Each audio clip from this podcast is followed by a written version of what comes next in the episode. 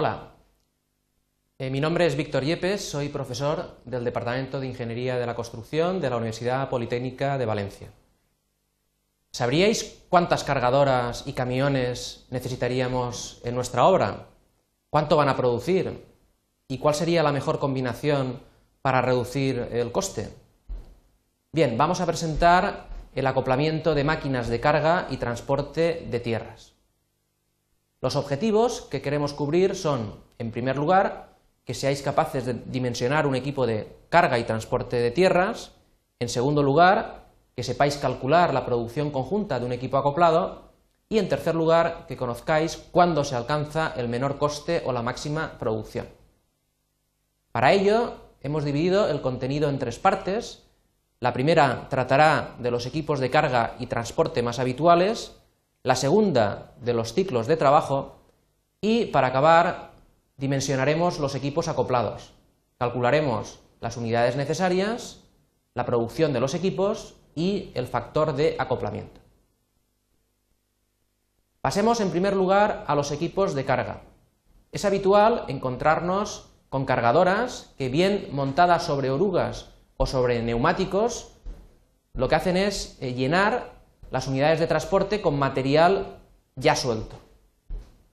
Podríamos encontrar variantes como la retrocargadora o la minicargadora, que son máquinas más pequeñas, utilizadas en obras de urbanizaciones, edificación.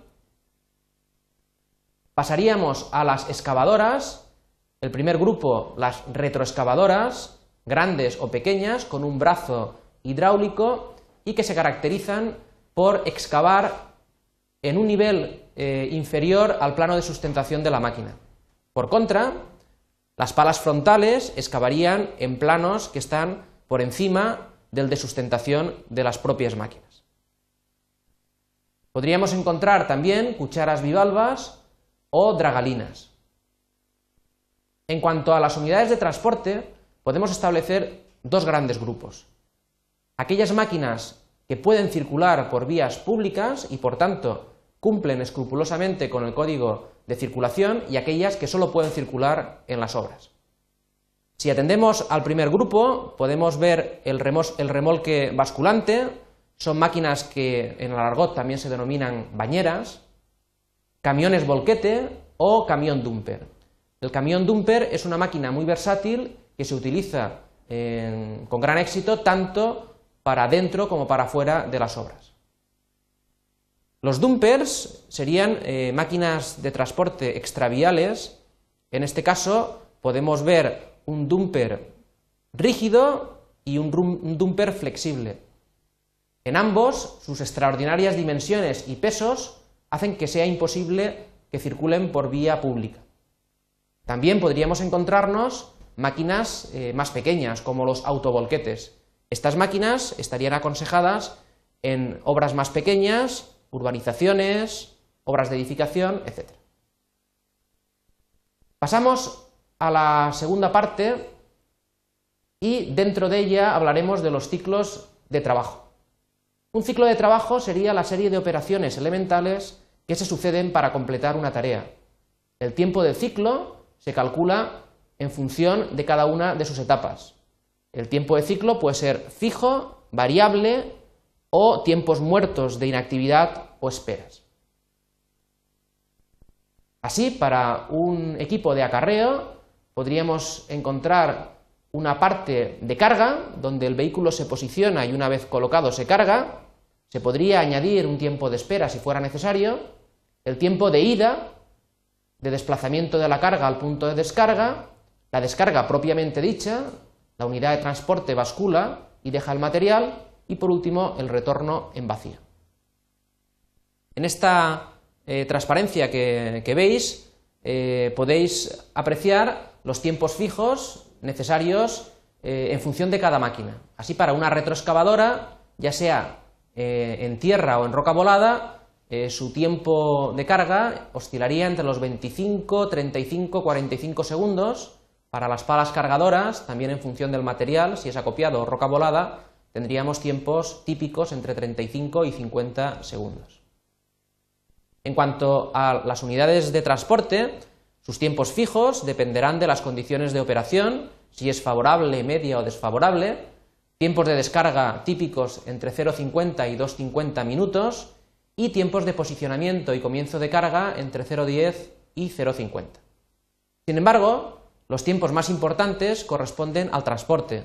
Es un tiempo variable, depende de la distancia y las condiciones de transporte, las pistas por las que debe de circular la maquinaria.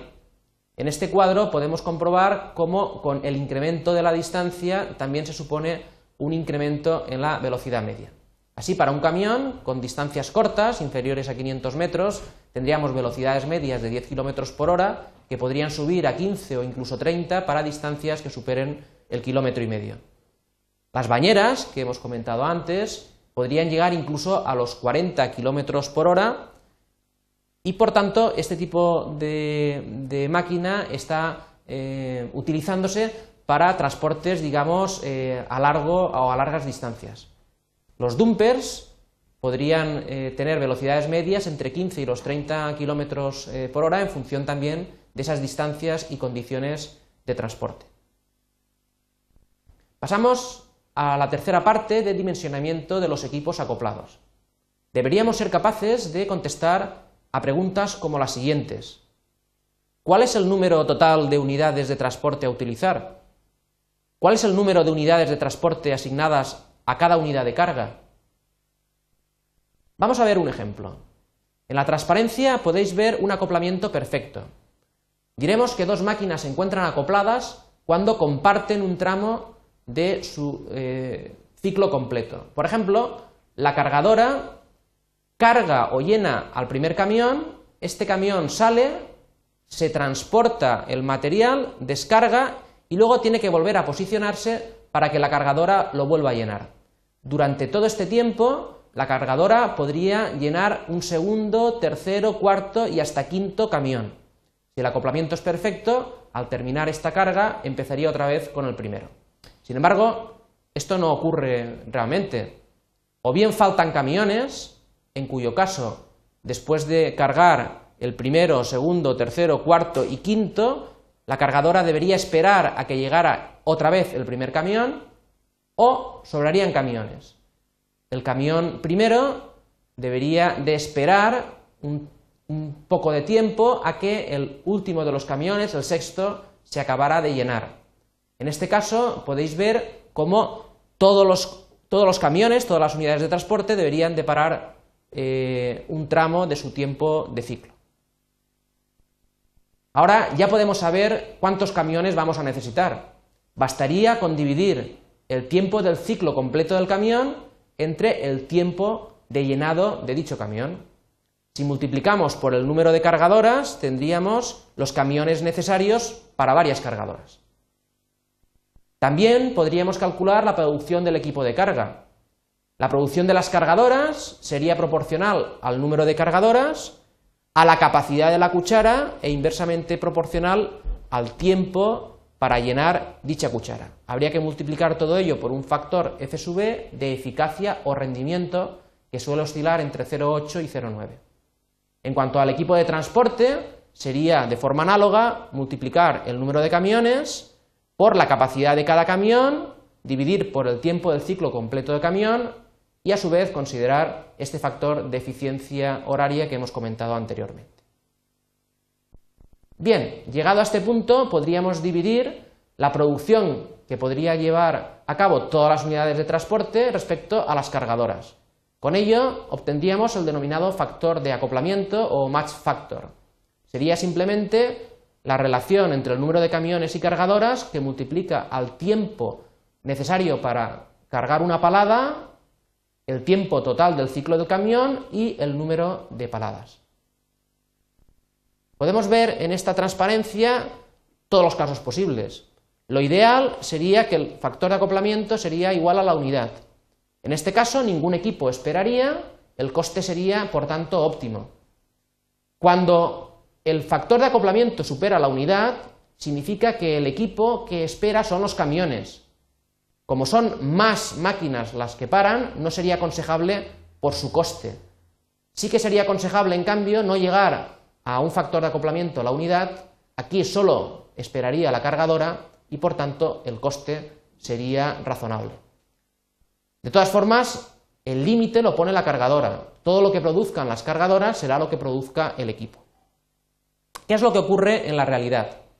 Aunque tuviéramos unos factores de acoplamiento inferiores a la unidad, con camiones teóricamente sin esperas, estos se aglomerarían en la zona de carga. Por ejemplo, si el número de camiones fuera 13,3 el teórico, a partir del octavo camión empezarían a haber ya alteraciones y sin duda esperas.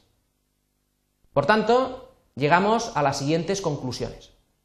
En primer lugar, las máquinas acopladas son aquellas que comparten un tramo de sus tiempos de ciclo. En segundo lugar, que el número de camiones necesario es proporcional a la, relación entre su tiempo completo y el de carga. En tercer lugar, que la producción del equipo queda marcada por las cargadoras. Y, por último, y no menos importante, que los menores costes se producen cuando el número de camiones es algo inferior al teóricamente necesario. Muchas gracias.